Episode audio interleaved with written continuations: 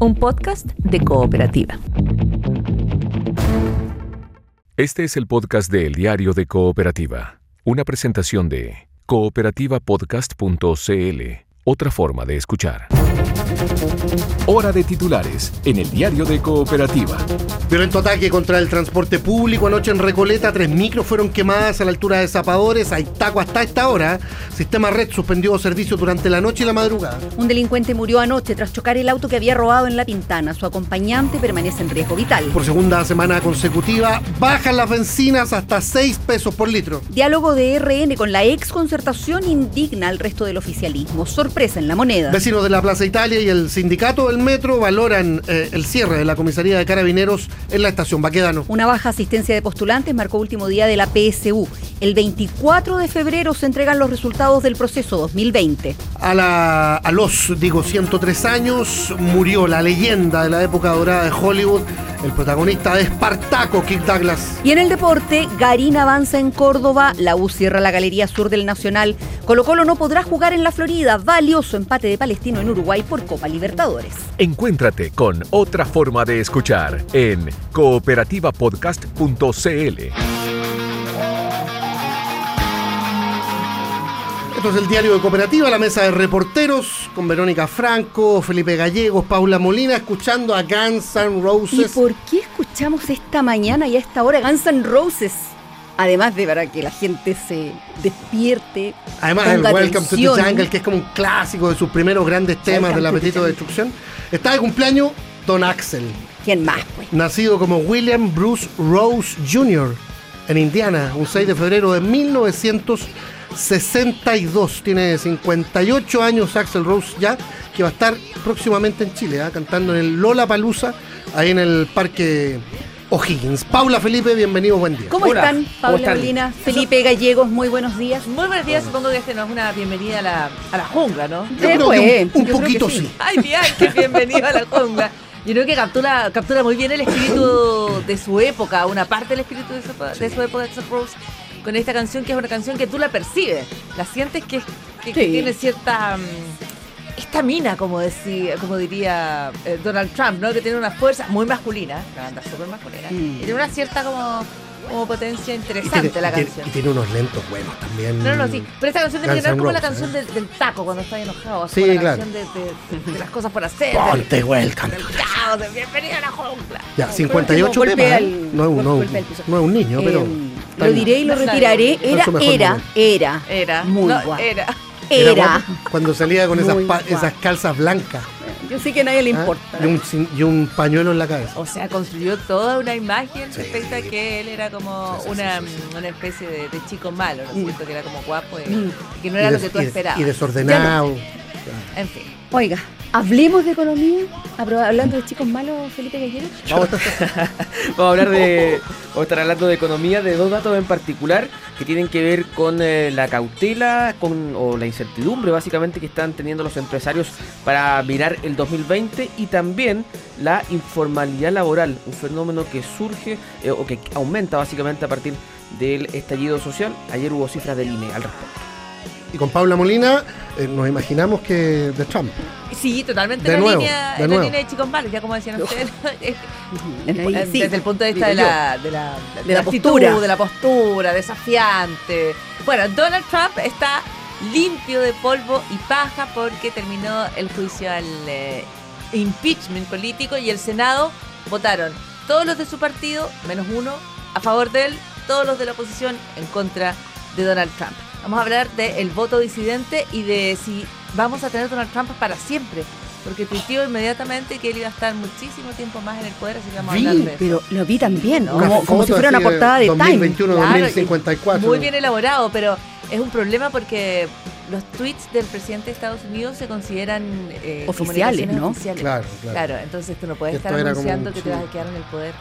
Sobre todo si en Estados Unidos. No te puedes siempre, quedar en ¿no? el Pues no te poder. puedes que- nadie No, se puede quedar en el poder para siempre. Y uno de los grandes problemas que tenemos en las democracias en el mundo es que los presidentes se quedan para siempre. Putin, por ejemplo. Por Merkel. ejemplo. Claro, o los que intentan quedarse para muy largo, como Evo. Evo Morales, por ejemplo. Entonces, ese es uno de los problemas, el pensar que eres tú o el, O el o el caos. desastre, o el caos, ya que estamos en Welcome to the Jungle. Después eh, hablamos también La con eh, el senador RN Francisco Chaguán, harto paño que cortar ahí en el oficialismo, y algo del coronavirus, ojo, que tiene eh, un efecto económico hasta ahora bien incierto en materia de las exportaciones chilenas, no solo con el salmón y la fruta, ojo que también podría afectar al mercado del cobre.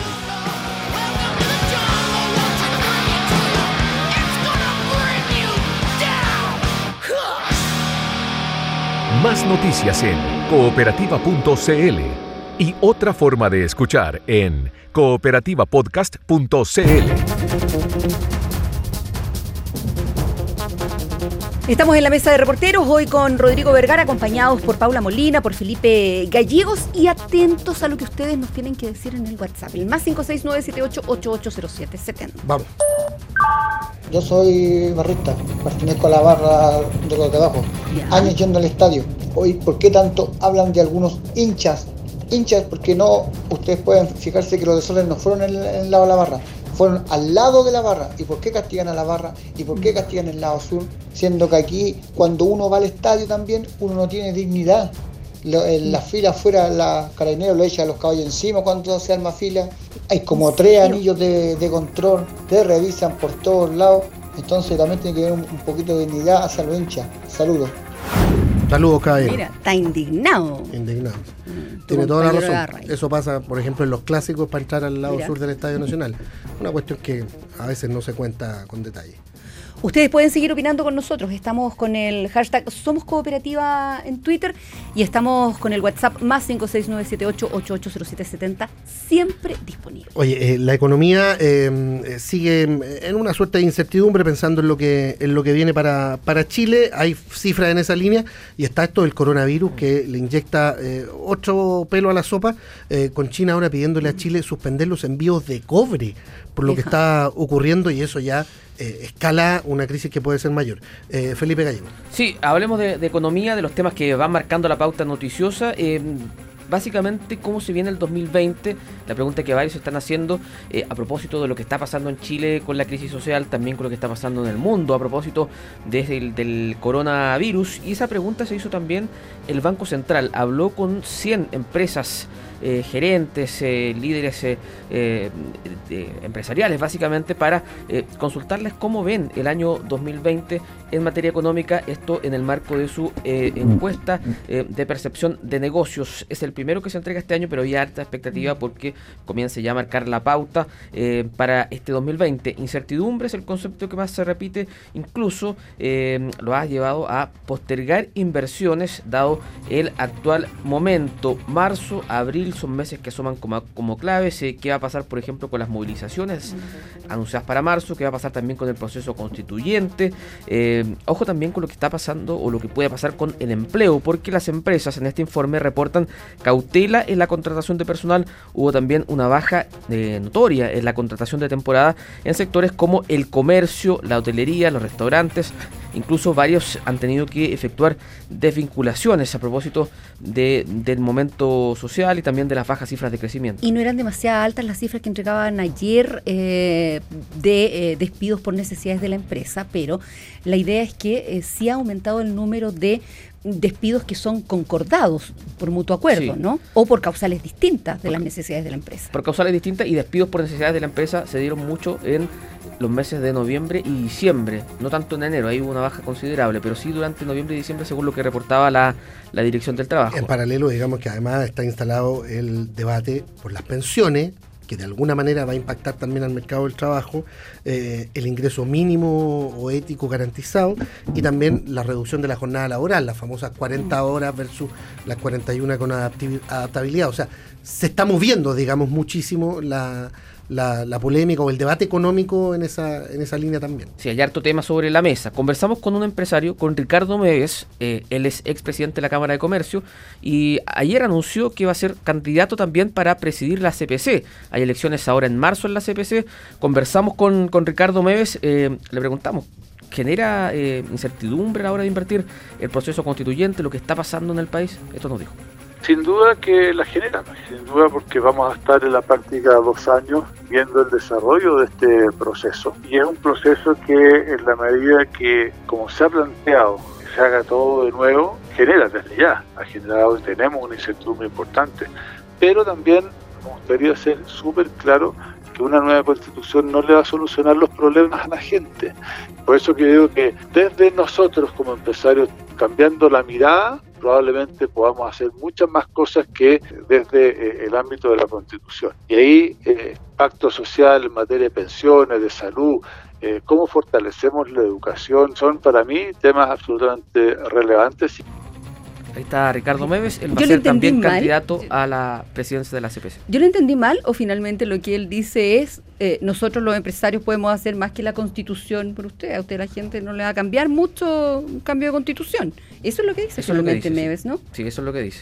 solo le faltó decir voto rechazo. Solo le faltó decir voto rechazo. Ahora, me parece bien, si es así, uno se podría preguntar, bueno, ¿por qué no se no se hizo tanto no antes? o hágalo de todas maneras ahora. O tiro, por ejemplo, no se despliega toda esta capacidad el sector empresarial que yo creo que existe, ¿no? La capacidad de entregar eh, buen empleo, pero tendríamos otro salario, tendríamos otro país y efectivamente se hubiera hecho todo lo que me está anunciando y que ojalá exista. Un, paréntesis ahí, la presidenta del Tribunal Constitucional también, María Luisa Abraham, ex, jefa de asesoras de Piñera 1, también pone la alerta ahora con esta sobreexpectativa constitucional. ¿eh? Sí. Lo, ha dicho en, varias No va a solucionar los problemas eh, de inmediato ni problemas concretos, decía. Ahí ponía el, el punto ni sobre expectativa ni subexpectativa. O sea, no va a resolver todos los problemas, pero eh, tampoco eh, se puede descartar a priori que mejore algunos, ¿no? O sea, en la misma línea. Sí, no, ahí me exponía el tema que también que eh, darle un enfoque social quizá a la presidencia del, empresariado. hablábamos del mercado laboral, que los empresarios están cautos para este 2020, y ayer también se conocieron cifras de la informalidad, de la ocupación informal, que saltó hasta un 30,4% durante los meses de octubre, noviembre y diciembre, que miden justamente los del periodo del estallido, una subida de 0,7 puntos en 12 meses, alcanzando su mayor nivel desde el 2017. Los ocupados informales aumentaron un 3,5%, eh, subieron 87.561 eh, personas.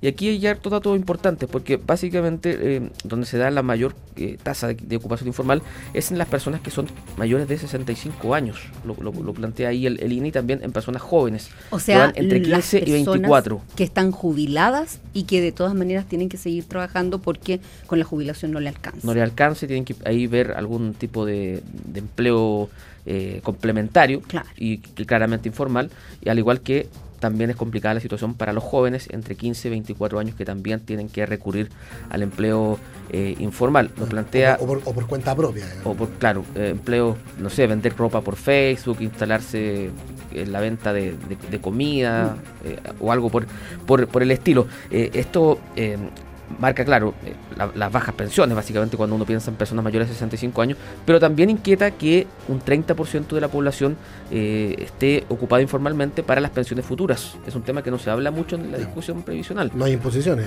No, la gente está, claro, está, está, fuera de las leyes sociales. Entonces ahí mm. también hay un tema que también explica las bajas pensiones, que, está eh, sobre la mesa a partir de este informe que, que plantea el INE.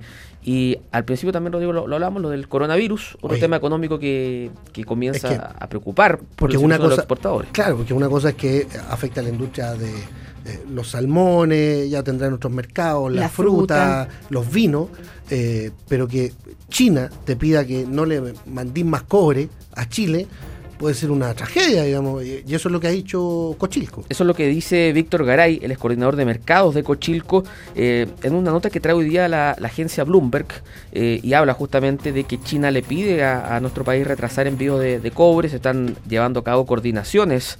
Eh, con las empresas mineras básicamente para también no generar atochamientos en los puertos chinos. Así es que es un tema que, instala ahí la preocupación porque pasaba ya con los agricultores hay cerezas que están, por ejemplo, detenidas en, en los puertos, y, pero también ahora eh, sale lo del cobre y sale también lo de los salmones. Eh, lo decía Salmón Chile, eh, el gremio de los, de, los de, estos empresarios, que dicen que hay hartas cargas de, de, salmón que han tenido que ser congeladas para evitar sufrir las pérdidas y también que han tenido que redistribuir sus envíos básicamente a partir de esta situación del coronavirus que eh, comienza a pegarle a las exportaciones nacionales.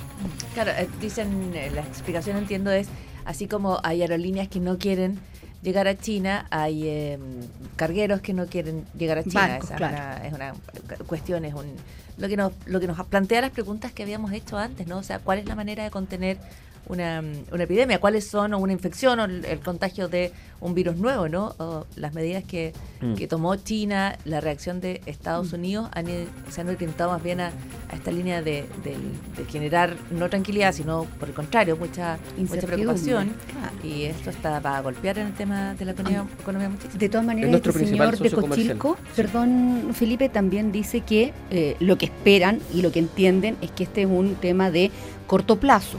Si dura un año buscaremos cambiar la estrategia, pero esperan que sea de corto plazo. Esperemos. Esperanza. Esperamos. La Organización Mundial de la Salud hoy pidió dinero. ¿ah? En otros momentos ha pedido calma, en otros momentos ha pedido un montón de otras ¿Pidió cosas. plata? Pero definitivamente está pidiendo dinero porque hay que preparar a los países que eh, tienen menos recursos a que eh, sean capaces también de contener el virus. O sea, para, para contener la transmisión tienes que contener a todo el mundo. Lo que, lo que decíamos el otro día de países más pobres, como, Países hay- más como pobres, claro. si es que aparecen en casos en Haití o en, eh, sea, eh, en el África más, más eh, vulnerable. Mascarillas, por ejemplo, eh, una cuestión que es bien sencilla, uno imaginaría como una primera protección, qué sé yo.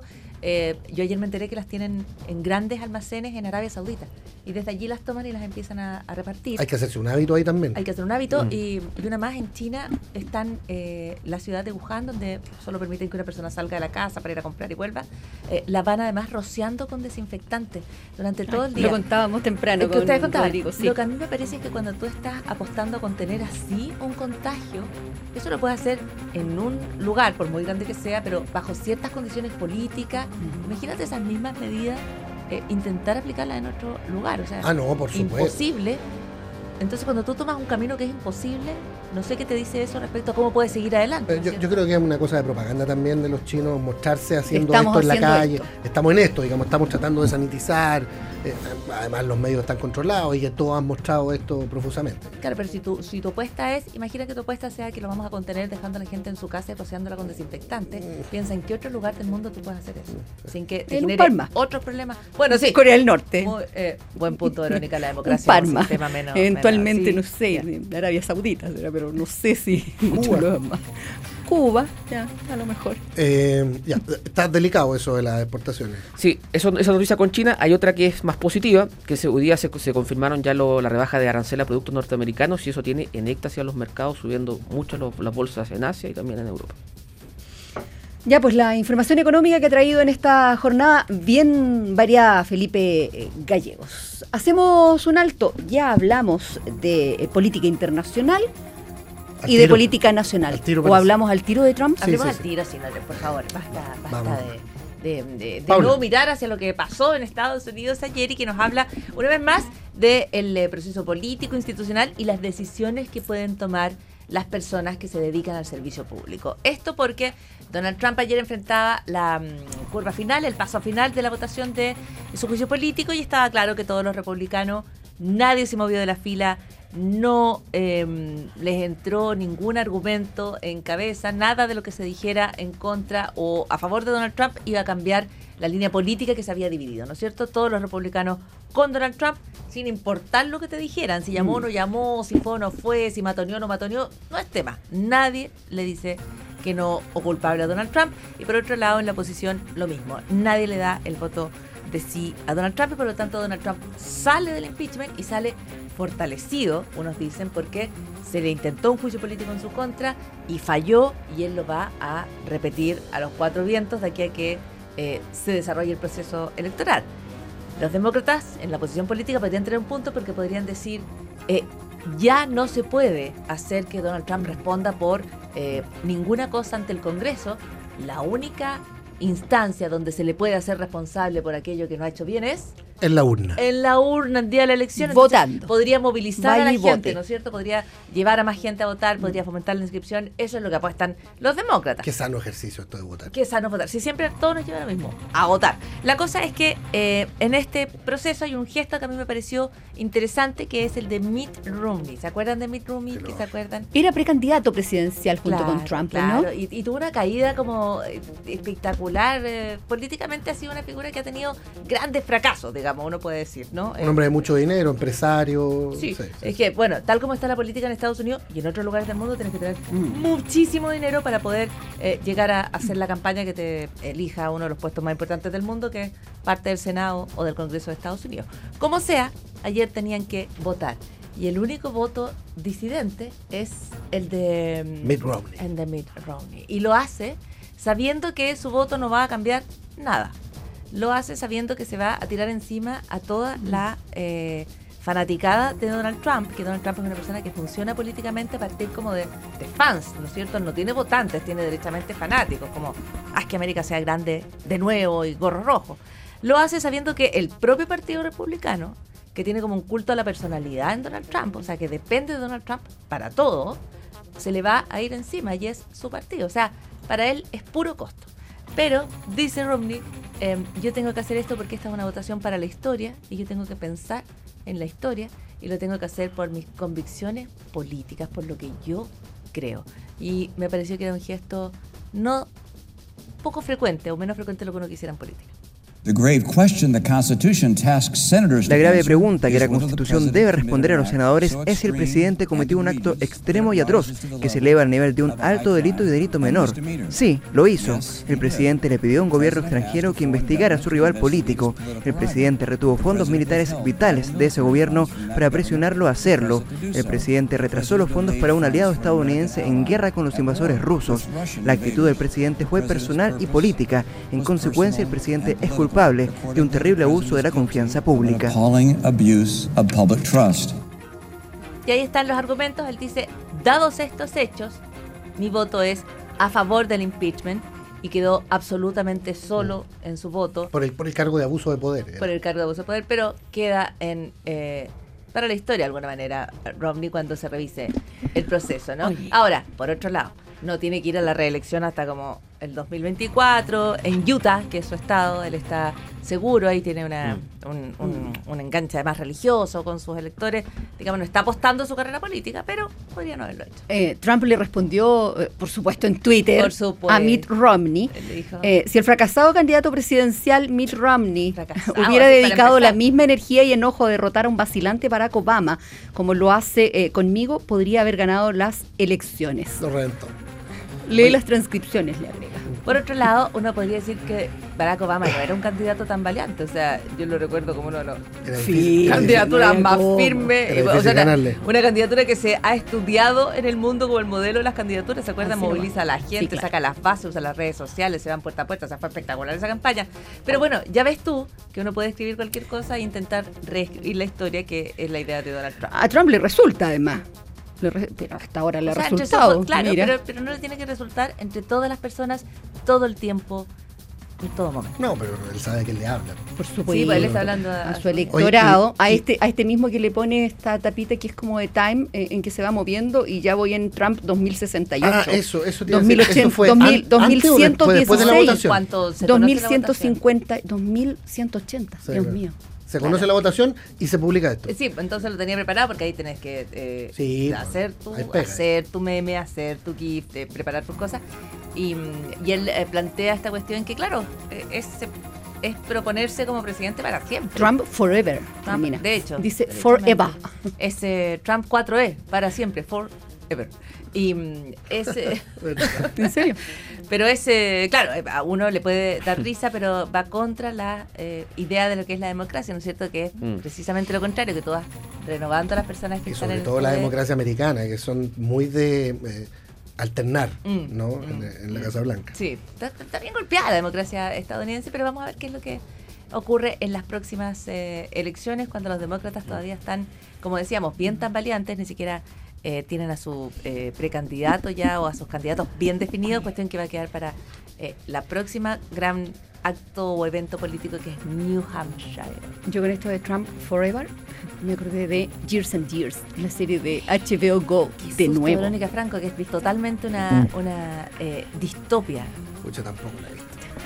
Véala, véala. Si Pero no me la han- han me han dicho que visto, es muy buena. si no la han visto, Years and Years son poquitos capítulos, seis.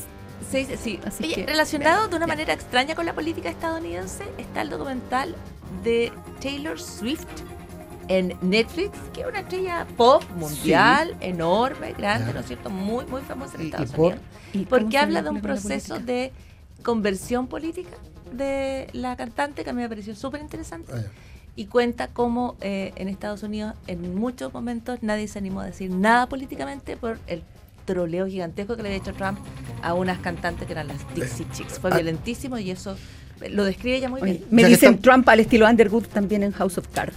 Ah, sí. También, pues, claro. Ya que estamos en esto, eh, les recomiendo un documental que también está en Ya, Netflix. el último y nos vamos a conversar. de una brasileña postulante al Oscar, de Petra Al, filo de la democracia se filo de la llama, democracia. y tiene harto que ver con lo que ha pasado en Chile, pero yo diría que al revés, porque esta es la debacle, eh, lo cuenta ella, del PT en manos de la corrupción finalmente en el gigante sudamericano. Estamos en la mesa de reporteros junto a Rodrigo Vergara, con Paula Molina, con Felipe eh, Gallegos y queremos conversar de política, porque nuevamente hay ruidos internos agitando a Chile Vamos, el acercamiento del presidente de Renovación Nacional con la eh, oposición, con lo que mm, eh, fue la concertación para un pacto social, agita las aguas en el oficialismo. Conversamos de este tema con el eh, senador de Renovación Nacional, Francisco Chaguán. ¿Cómo está, senador? Buen día. Buenos días. Bueno, efectivamente, en tiempos de anormalidad. Eh, ¿De La- vacaciones ya, senador, o no todavía? No, no, no, estamos Ah. desplegados. Estamos desplegados. Ahora tenemos una reunión en, en Temuco, justamente con nuestras bases militantes. Eh, y ciertamente, Verónica, en tiempos de normalidad, la oposición y el gobierno no pueden seguir comportándose como si estuviésemos en plena normalidad. Y por tanto, acá se requiere extremar todos, todos, cada uno eh, de eh, los diálogos y las oportunidades para generar acuerdos, no solamente respecto de la agenda legislativa, respecto de la agenda social, sino que además respecto a la defensa propia de la democracia, aquellos que somos sectores democráticos, de que estamos representados en el Congreso Nacional, estamos obligados a dialogar respecto a la situación que está viviendo el Pero, país. Por ¿Y no había un acuerdo, ah, no sé, concordado, no sé si firmado, ante el presidente Piñera incluso para primero llegar a acuerdos al interior de Chile Vamos, avisarle a, los a los socios por último antes de conversar con los del frente? son cosas distintas, porque eh, uno en, eh, en la, en la situación que está viviendo el país, se requiere estimar eh, las, las oportunidades de diálogo para recomponer la casa común.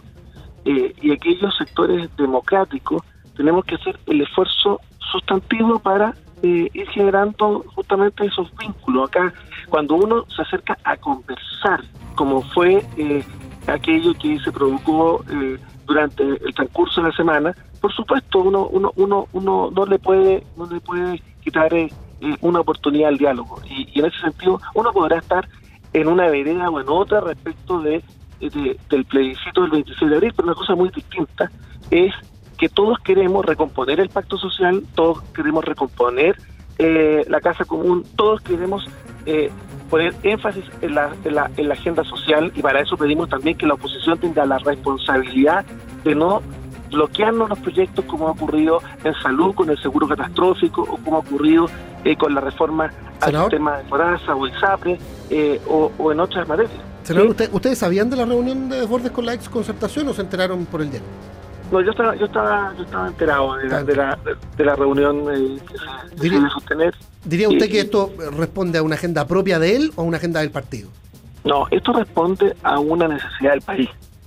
Eh, yo no personalizaría eh, la- las acciones que está emprendiendo el presidente del partido respecto de, de- de una agenda personal. Acá, acá se requiere, vuelvo a insistir, se requiere restablecer el diálogo eh, en el Congreso, sobre todo cuando hemos tenido bloqueos y donde hemos tenido por parte de algunos sectores del Frente Amplio y del Partido Comunista eh, un desfile de interpelaciones parlamentarias, de acusaciones constitucionales, y donde el tiempo de liberación política, en vez de estar eh, puesto en sacar adelante la agenda social, se ha eh, despilfarrado en acusaciones que no tienen ningún tipo de sentido. Pero eso era parte de la crítica también que venía desde, desde la UDI. Claro, porque estaba conversando con los partidos que también apoyaban esas mismas acusaciones. Y al mismo tiempo que se estaba resolviendo la acusación constitucional contra Guevara. Sí, claro, eh, pero pero de alguna manera vimos vimos en, en, en el Senado cómo vimos el sentido común. Eh, yo me quedo con las con las eh, de- con las eh, alegaciones de recordar que estábamos actuando como jurados eh, tanto de Carolina Goech como también de Jorge Pizarro, que fueron claros y categóricos. En el nivel acusatorio no había ningún elemento para poder acreditar eh, una infracción constitucional o legal eh, que factible la, la, acusación contra el intendente Guevara. Y eso sería más de, de, de, un, de una capitulación, capitulación respecto al orden público, puesto que haber, haber caído Guevara implementaba que cayeran uno a uno los intendentes y que nadie se iba a atrever a mantener el orden público. Lo otro que dijo la presidenta de la UDI sobre estas conversaciones eh, es que eran fuegos artificiales para distraer la atención del desorden interno que genera que la posición por el apruebo, que apoya a Mario Desbordes, sea minoritaria en RN. De hecho, usted está por el rechazo. O sea, claramente minoritaria, digamos. Yo quiero hacer que, además, eh, mandé a hacer un estudio de opinión interno dentro del partido, eh, que lo respondieron cerca de 3.000 militantes, eh, y donde el 80% de, del partido está por el rechazo. Eh, y, ciertamente esto va a ir creciendo en la medida que no se mantenga el orden público. Ahora, nadie está hablando que, no quiera cambio y que no queramos cambios constitucionales. De hecho, presentamos nuestras propias reformas constitucionales. Eh, yo las ingresé como proyecto de ley eh, en, la semana pasada. Eh, solo yo he presentado 72 modificaciones constitucionales. En la última hicimos un compilado donde pedimos justamente una modificación del sistema político, un sistema presidencialista, a un sistema semipresidencial eh, donde efectivamente hubiera mayor contrapeso entre el Ejecutivo y el Legislativo y mayor control ciudadano en la actividad política o avanzar en un Estado unitario descentralizado. Y yo quiero hacer un llamado al presidente, si usted me permite. Puedo decir, en tiempos de anormalidad lo que se requiere es unidad nacional. Y tal como yo en el último, eh, en el último cambio de gabinete, yo pedí un gabinete de unidad nacional, lo vuelvo a insistir. Chile requiere un gobierno de unidad nacional y una oposición que esté a la altura de preservar el régimen democrático. Y eso yo diría que es clave. Y un oficialismo que está a la altura también. Pues, ¿Cómo van a restablecer de partida las relaciones con, con la UDI y con, con Eópolis después de esta molestia que tienen? No, pero si, yo vuelvo a insistir. Eh, yo quiero hacer un llamado también a Eópolis y la UDI. Eh, acá, los países que se resten, o sea, los, los partidos políticos que se resten del diálogo, eh, no están contribuyendo a salir de la crisis que estamos viviendo hoy día como país. Porque si, alguien sostiene que estamos en un periodo de normalidad democrática, bueno, está bien. Pero vuelvo a insistir, nuestros partidos de nuestra coalición y también los del frente no pueden seguir comportándose como si estuviésemos en, en una situación de normalidad. Acá se requiere extremar el diálogo, se requiere generar acuerdos y se requiere salir finalmente eh, con orden público, paz social y con reforma, particularmente la reforma social. Ahora, eh, muy buenos días. Senador, en la medida en que vayamos avanzando hacia el, día del plebiscito, ¿cree que se eh, vuelven más fáciles o más estrechas las posibilidades de un gabinete de unidad nacional? Y yo sé que usted ha emplazado al presidente, bueno, lo acaba de emplazar en torno a este tema. ¿Cree que esté en el ánimo de, del primer mandatario un camino como ese o por el contrario, más bien, digamos, ubicarse con su propia base electoral y de ahí no moverse con su propia base, con, su, con, su, con sus más adeptos? Yo distinguiría, porque eh, una cosa es el apoyo del gobierno y otra cosa es el apoyo de la coalición de gobierno. Yo creo que la coalición mantiene un apoyo muy sustantivo. De hecho, yo creo que en la próxima elección municipal eh, va a haber una gran movilización de gente del sector eh, para eh, votar en las municipales y, eventualmente, si es que gana la prueba, eh, en, la, en, la elección del órgano constituyente y también en la de gobernador regional, que nosotros no estamos dispuestos a que el gobierno intente suspenderla. Nosotros estamos porque se haga la elección de, gobernadores regionales, que sería una una gobernación icónica debido a que en los últimos 200 años nosotros hemos vivido en, regiones con las designaciones a dedos de la moneda de los de los intendentes, eh, y acá se requiere empoderar a las regiones.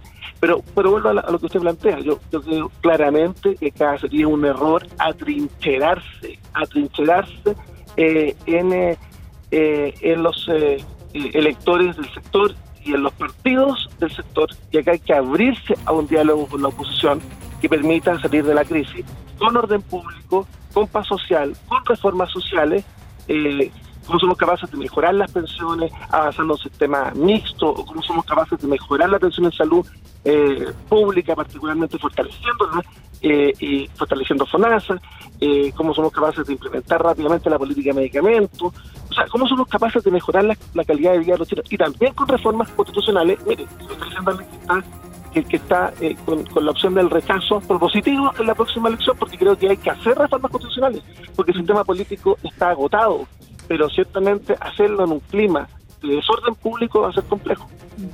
Eh, ya que hablamos del tema del, del orden eh, público, ayer eh, se toma decisión de parte de la jueza que está viendo el caso de la investigación por saqueo que afecta a Karim Chaguán, quien fue concejal, y la jueza Rebeca llamó la, Rebeco llamó la atención en una declaración cuando dice Chaguán tiene una obligación que emana legal y moralmente porque él buscó la confianza de la comunidad para trabajar en, pos, de ella. El concejal, sí, sí, quiero aclarar, sí, eh, eh, que, tiene un vínculo eh, familiar familiar con usted, pero naturalmente uno es responsable de, aquellas acciones que emprendan las familiares. Pero respecto a una em, reflexión quizás más profunda, porque aquí en el tema del orden público hemos planteado todo tipo de hipótesis, ¿no es cierto?, en la, en la, falta de información real en torno a qué es lo que está detrás de la violencia.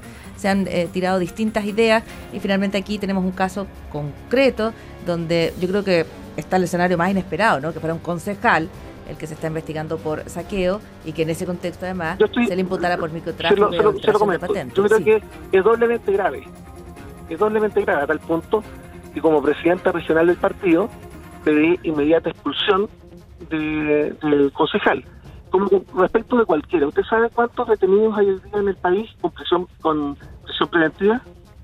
No, denos la cifra. 3.200. 3.200 personas en prisión preventiva. Han sido detenidas durante desde octubre de adelante 30.000 personas. 30.000 personas. Entonces yo creo que también el sistema jurídico tiene, el, sistema jurídico también tiene que operar. Y me parece eh, que acá no puede haber impunidad respecto de nadie. Y más aún, si son personas que además fueron elegidas, es doblemente grave. Entonces, acá, ven la pareja, la impunidad no la podemos permitir y hay que actuar con la mayor dureza, porque acá se requiere restablecer el orden público a la brevedad posible. Senador Chaguán, gracias por estos minutos con Cooperativa. ¿eh? No, muchas gracias. Hasta luego. Que tenga buen día. Paula Molina, Felipe Gallegos, llegamos al final eh, de la mesa de reporteros. Sí, día jueves, gracias por venir. Que estén bien. Eh, muchísimas gracias. Ayer está pegado hoy día. como, como cada día y nos volvemos a encontrar mañana viernes. Chao. Resumen de noticias en el diario de Cooperativa. Violento ataque contra el transporte público en Recoleta. Tres micros fueron quemadas a la altura de Zapadores. Sistema Red suspendió servicios durante la noche y la madrugada. Un grupo de individuos, algunos encapuchados, detienen un bus del Transantiago de la empresa Subus, descienden al conductor y proceden a prender fuego a este móvil. Posteriormente llega Carabinero junto con bomberos, logran extinguir las llamas, se mantiene el grupo de individuos arrojando elementos contundentes a personas de carabineros quienes se mantienen a distancia y posteriormente este grupo de individuos detiene otros dos buses que circulaban por Avenida Recoleta hacia el norte. Un delincuente murió anoche tras chocar el auto que había robado en La Pintana. Su acompañante permanece en riesgo vital.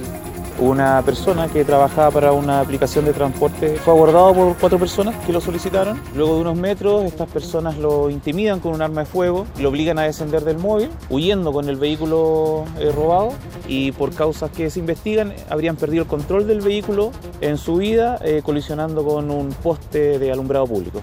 Hay una persona fallecida, que es uno de los antisociales, el otro está grave con riesgo vital. Diálogo de RN con la ex concertación indigna al resto del oficialismo. Sorpresa en la moneda, defendió el acercamiento el senador Francisco Chaguán en tiempos de normalidad, la oposición y el gobierno no pueden seguir comportándose como si estuviésemos en plena normalidad y por tanto acá se requiere extremar todos, cada uno de los diálogos y las oportunidades para generar acuerdos. ¿Y no había un acuerdo ante el presidente Piñera incluso para primero llegar a acuerdos al interior de Chile Vamos, avisarle a los socios por último antes de conversar con los del frente? Son cosas distintas. Uno podrá estar en una vereda o en otra respecto del plebiscito del 26 de abril, pero una cosa muy distinta es que todos queremos recomponer el pacto social Vecinos de Plaza Italia y en los sindicatos del metro también se valora el cierre de la comisaría de carabineros ahí en la estación Maquedano. Desde el momento en que desapareció esto de acá y empezaron a transportar sus enseres, sacándolos en camiones de aquí, inmediatamente la tensión bajó, se eliminó completamente. Entonces mejoró la condición nuestra. Metro ha señalado que está en condiciones de abrir la estación recién en el mes de abril y lo que uno se pregunta es por qué no marzo, si eso responde más bien a la contingencia política o a razones operativas. Ya hay estaciones en la línea donde si bien están cerradas se permite la combinación como la estación Ñuble, al menos permitir la combinación mejoraría los tiempos de viaje. Una baja asistencia de postulantes marcó último día de la PSU. El 24 de febrero se entregan los resultados del proceso 2020. Y en el deporte, Garín avanzó en Córdoba, Colo Colo no podrá jugar en la Florida y la U cierra la Galería Sur del Nacional. Valioso empate de Palestino en Uruguay por Copa Libertadores. Aquí termina el podcast de El Diario de Cooperativa.